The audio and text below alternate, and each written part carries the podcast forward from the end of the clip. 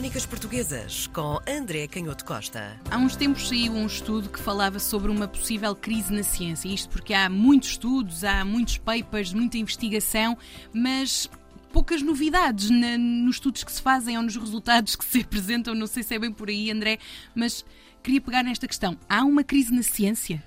Bem, eh, a ciência foi sempre um conceito em crise, podemos dizer assim. Mesmo os historiadores discutem se a expressão revolução científica, que os especialistas normalmente situam entre o século XVII e o século XVIII, se foi de facto uma revolução, se foi uma mudança brusca, ou se os fundamentos da ciência eram muito mais antigos e muitas das vezes o interesse, os hábitos, as práticas, tudo aquilo que são os comportamentos, os interesses e a curiosidade ligada à ciência não viria já da, da Idade Média ou até da Antiguidade ou da, da redescoberta da Antiguidade no Renascimento e, portanto, os historiadores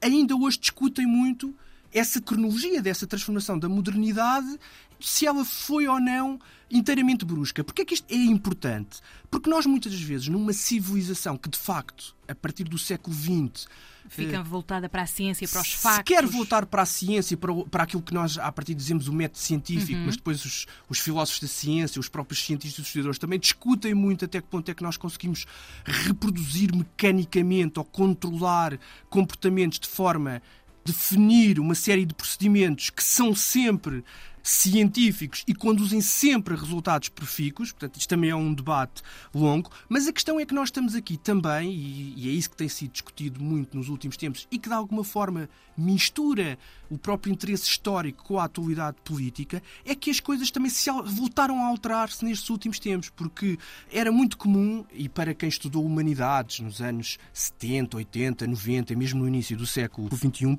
era costume haver uma certa desconfiança da própria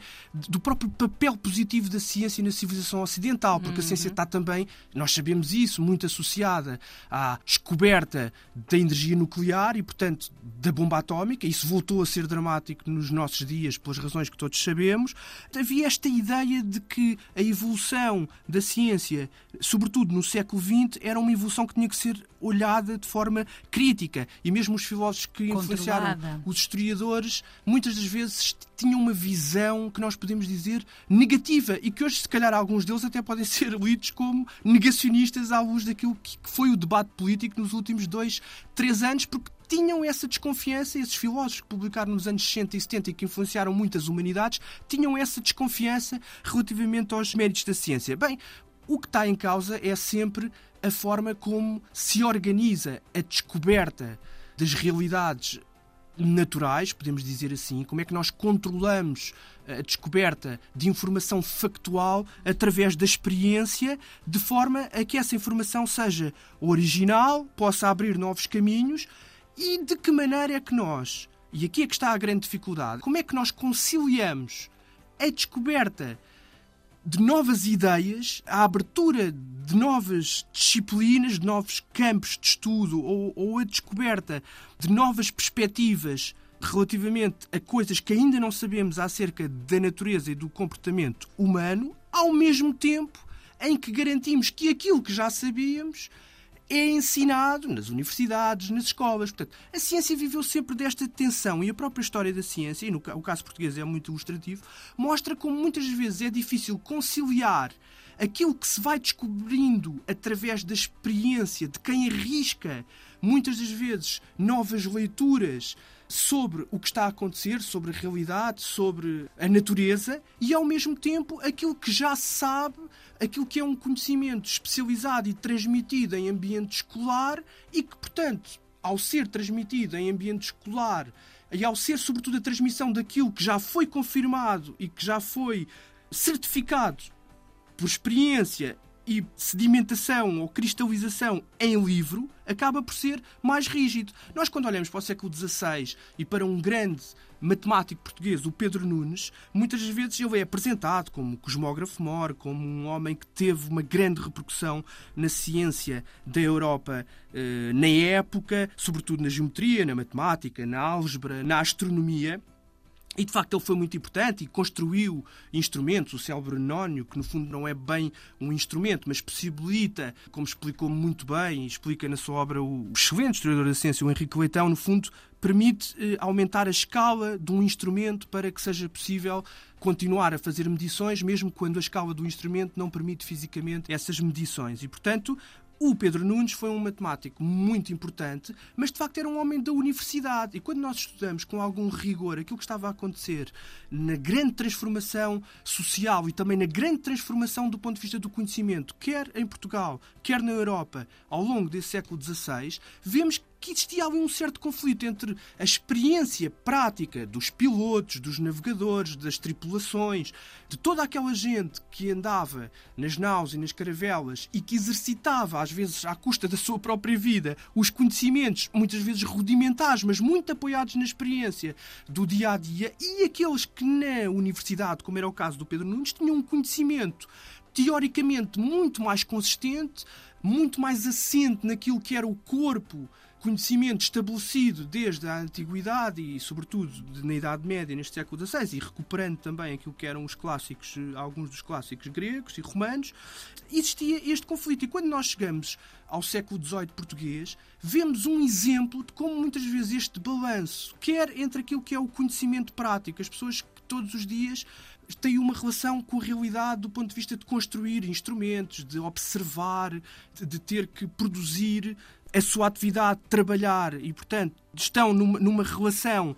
mais caótica, podemos dizer assim, com a realidade e aquelas que estão mais isoladas, especializadas e ocupadas a dominar completamente uma determinada disciplina. Isso no século XVIII português é muito evidente quando nós temos os aristocratas, os célebres, os vários condes da Ericeira, mas um deles, o Francisco Xavier de Menezes, o primeiro marquês do Louriçal, muito interessado nos telescópios, na matemática, eh, na própria botânica, mas com uma concepção onde havia uma certa dificuldade de conciliar esta ideia de que a ciência podia ter um perfil mais próxima do anacoreta, ou seja, do monge que está sepultado em profunda meditação, ou o cortesão perfeitamente tornado do brilho daquilo que ia descobrindo, mas que ao mesmo tempo tinha que provar, lá está, o prestígio da sua descoberta e a utilidade também da sua descoberta, naquele caso, nos salões. E portanto, nós vemos nesse século XVIII, no caso português, já estava a ocorrer claramente um desequilíbrio, porque estas duas realidades estavam muito separadas, e aquilo que permitiu, por exemplo, o grande avanço da Inglaterra ao longo do século XVII e depois com uma explosão enorme a partir do século XVIII, mas também na Holanda, também na França, é precisamente o equilíbrio entre estas duas realidades. E foi isso que permitiu o desenvolvimento de uma cultura científica, esta comunhão permanente entre aquilo que era o conhecimento mais académico, mais universitário, mais assente nas bibliotecas, na especialização, nos laboratórios e, ao mesmo tempo, um interesse por aquilo que eram as atividades mecânicas, industriais, com essa vontade de colocar as mãos na massa, como nós dizemos na expressão popular. É este equilíbrio que muitas vezes é difícil e eu acho que é este equilíbrio que novamente volta a ser um desafio para a cultura dos vários países neste início do século XXI. A prova da dificuldade de obter este equilíbrio entre atividades mais especializadas, eh, mais controladas em ambiente escolar, eh, muito associadas à transmissão da informação e se acelera a partir do século XVIII com esse conceito de paper, que até é, eh, no fundo, o desenvolvimento da correspondência inicial entre as diferentes academias científicas e entre os diferentes cientistas, em que iam comunicando as suas ideias através dessa correspondência escrita, e para ser mais fácil analisarem eh, aquilo que ia sendo descoberto, as suas ideias, e ser mais fértil também a transmissão desse conhecimento, o formato era um formato curto, e daí esta ideia do paper que vai ganhando progressivamente um, a dianteira relativamente ao livro, que vem de uma cultura de conhecimento mais antiga, mais pesada, mais lenta e mais descentralizada ou mais estilhaçada nos diferentes territórios. Portanto, o paper é uma unidade de transmissão do conhecimento mais curta, mais eficiente, mais rápida a circular. Mas a prova, como eu dizia,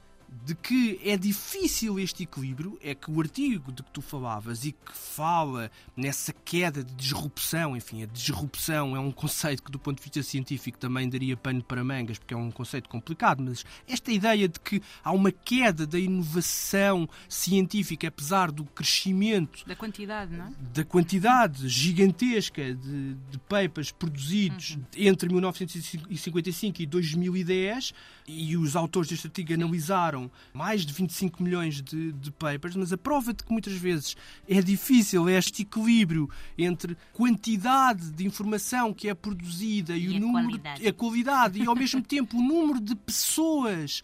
que analisam uh, as, as, diferentes descobertas, e eu acho que aqui é que está o ponto crítico, é que muitas das vezes não é por nós termos muita gente numa determinada atividade que essa atividade está organizada da melhor maneira. Um exemplo de como é, mais uma vez, esta